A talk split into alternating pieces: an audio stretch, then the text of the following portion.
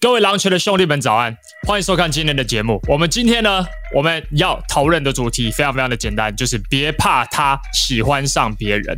这个概念非常非常的简单。男人在追求一个女生的时候，最常犯的错误是什么？就是太怕他会找到更好的男人。而这个心态来自于一个极大的不自信以及极大的不安全感，而不安全感呢，就会造成需求感，需求感呢，就会让你原本对你有兴趣的女生呢，对你放弃。这时候呢，当你有极大的需求感的时候，你会开始做什么样白目的举动呢？我们来讲几个好了。第一个，送礼物；第二个，过度的传简讯；第三个，过度的邀约；第四个，在社交场合吃醋，突然心情很糟，然后提供负面的情绪价值；第五个，透过 IG 一直帮他按赞，一直按，一直按，然后给他更多的关注，他想要多少，你就给他多少。第六个，问太多关于隐私方面的问题，我们随便讲一个好了。大家都有类似这样子的经验，你怕失去这个女人，对不对？你在追，你在追，你在追，你不停地在追求。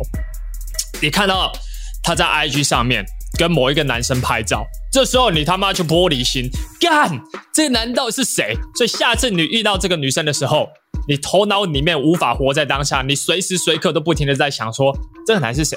这男是谁？这男是谁？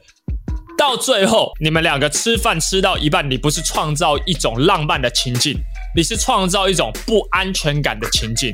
然后这个不安全感的情境到后面的时候呢，就会引发什么呢？引发你被拒绝、被发好人卡，因为他觉得我不想要跟一个没有安全感的男人在一起。我不外乎你到最后在约会的过程当中，你就会觉得说，呃呃呃呃，那上次你那个那那那个男那那那那那那个的是是是谁？我只想要送你四个字，关你屁事，关你屁事，非常好。所以，我们今天我们就来讨论，不要太怕失去他。我觉得，当如果男生开始害怕女生被别人追走的时候，会出现以下这些举动，然后这些举动会让你看起来像什么？像职场的一种哈巴狗。什么叫做哈巴狗？大家可以去想一下，你们在职场上有没有看过那种一直不停的巴结主管的人，然后一直注意主管的一举一动？当你今天开始对一个女生有强烈的需求感，或者是你开始怕她被别人追走的时候，你就会有这些举动。然后你们有没有发现，真正有实力以及真正有自信的人，他们会怎么样？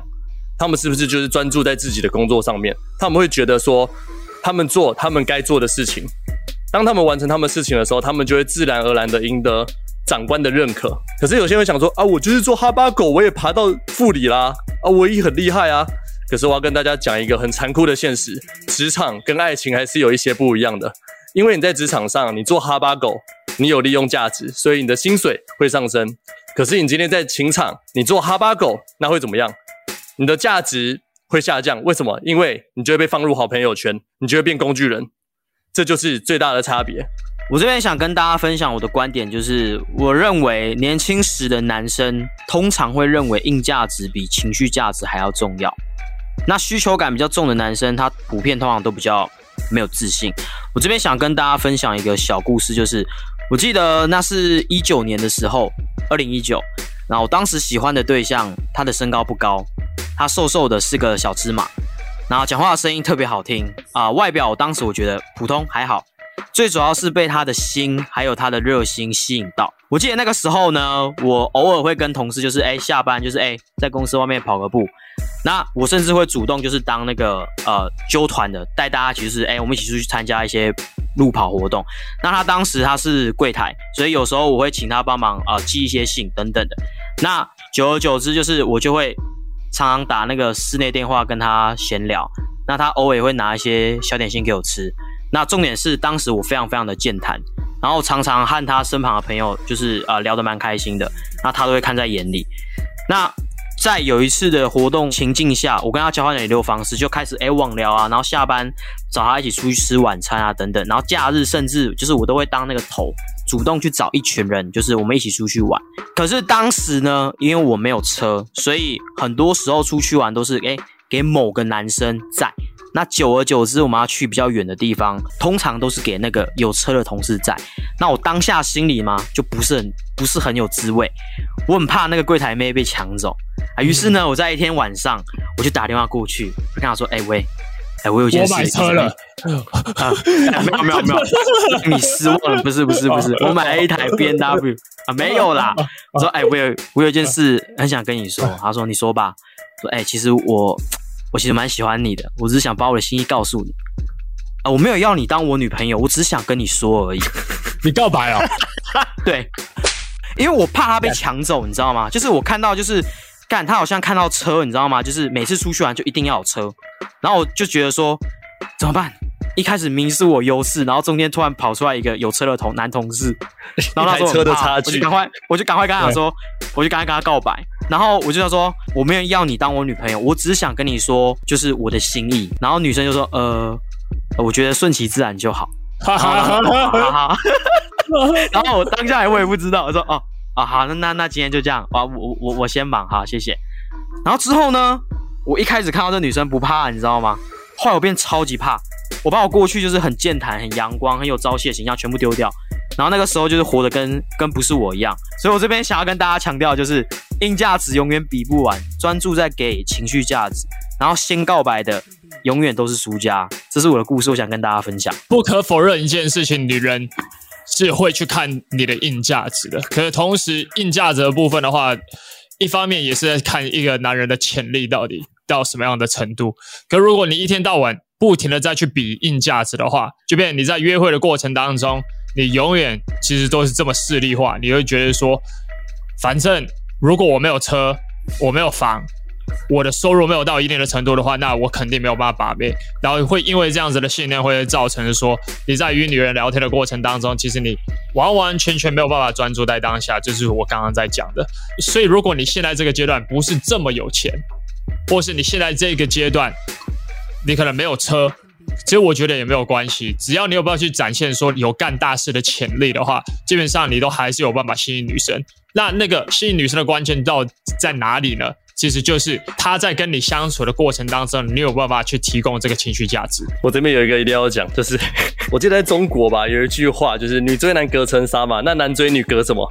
隔成山呐，隔一台车啊，错，男追女隔车隔房隔父母隔存款隔收入还隔男闺蜜，什么都隔，很多关卡，好累哦，妈的，非常多关卡，没错。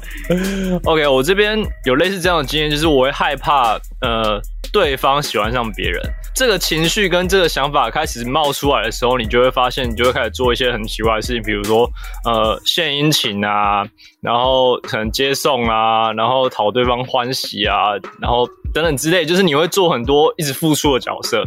我觉得最多的是，呃，接送情，就是可能他上下班你都会去接他，司机啊，司机模式。对，就算你只有摩托车，你还是会做这件事情，好不好？就是。你就觉得说哦，他给我赞，他就是呃有八成的几率会是爱上我的，或者喜欢。你娘，你有没有看过？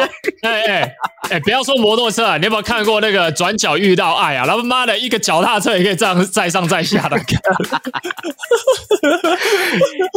对，然后就觉得现在去想，就会觉得说这些事情其实这些做的动作跟这些做的呃事情，往往都会展现出非常非常重的需求感，会让对方会感受得到。因为你无时无刻你就想跟着他身边，你害怕失去他，你会觉得说他，呃，如果我不陪他身边，就是他一定会离开我。他一定不会喜欢上我，然后可是在这时候你就没有办法建立一个权威的角色，当然，你就会被归类为朋友圈跟工具人。所以我觉得从外表开始打理，然后让自己干净有型，然后不管是你的头发啊，或是你的穿搭啊等等，我觉得都一定要有到一个呃，至少让女生觉得是干净利落的。那你再去不断在内心去学习，不断新的事物，比如说看我们的 YouTube 频道，然后跨出舒适圈去交友，我觉得这都是一个非常好的方向。我在另外一集呢。我就会在讨论，男人在一段关系之间呢，唯一保持权威的方式，其实就是什么呢？就是我愿意离开这段关系。如果他对你很糟，然后你在一段关系不停的被委屈，可是他头脑里面知道你没有其他的选择权，你在情场方面没什么自信，那他就是会持续的不停的去踩你的底线，其实就是如此。所以你唯一能把你的权威拿回来。其实就是保持呢，就是我如果在这段关系不快乐，我没有得到我应得的对待的话，那我是愿意离开这段关系的。那这无论是在交往以及不交往，在暧昧期的时候，其实都是一样。一个原则不变，就是你越怕失去这个女人的话，你在感情方面你越没有权威。讲一个故事，之前在情人节的时候，我送 Magali 一个胸部非常非常大的女生，非常大的礼物。我运用对她好的策略，想要来去赢得她的心。可是我不知道的是，其他人其实也有送她礼物，可最后是谁追到她呢？就是没有送她礼物的人。What the fuck？这到底是怎么一回事呢？那几年后呢？最后我还是跟她上床了。可是我跟她上床的时候，反而是她送我礼物。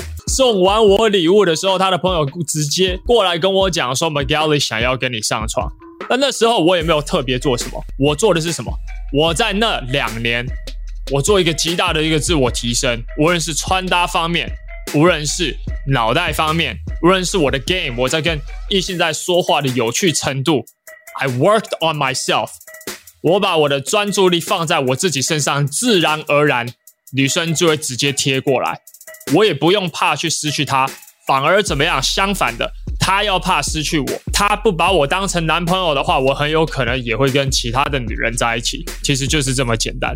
我觉得呢，很多男人会有一个极大不安全感的原因是为什么呢？因为他深心底里觉得怎么样，他自己配不上这个女生。我想要讲的是，你对他再好都没有用。再来就是你的态度会去决定你到底配不配得上他。第三个就是，如果你连外表打理都不投资的话，你谁都配不上。第四个就是，如果你在职场方面没有任何的进展，那你也谁都配不上。第五个就是，如果你没有开阔自己的兴趣以及社交圈的话，那没有任何一个高等级的女人会真正看上你。第六个就是，如果你基本的社交能力都不培养的话，那一样也不会有任何的高价值女人会真实的看上你。这些是一个基本的配不上的原则。如果你把我刚刚的这六个点把它处理好的话，基本上你的身心里你就不会觉得你配不上对方了，因为你有你自己的社交圈，你有你自己的朋友圈，你有 game 的能力，你有把妹的能力，你根本就没有在怕他跑了，跑了就跑了，让他转一圈回到我这边的时候，我再去选择什么，我到底要不要？其实就是这么简单。所以呢，今天主要的 key takeaway 是什么呢？把专注力放在自己的自我提升上，专注力放在自己的身上，而不是他到底跟谁去约会了。哦，他去约会，他会不会被追走？他被追走，那他就被追走吧。Who the fuck cares？就是这么简单。我是大卫哥，我是 Rex，我是 Toby，我是 Jimmy，我们就下一集见了，拜。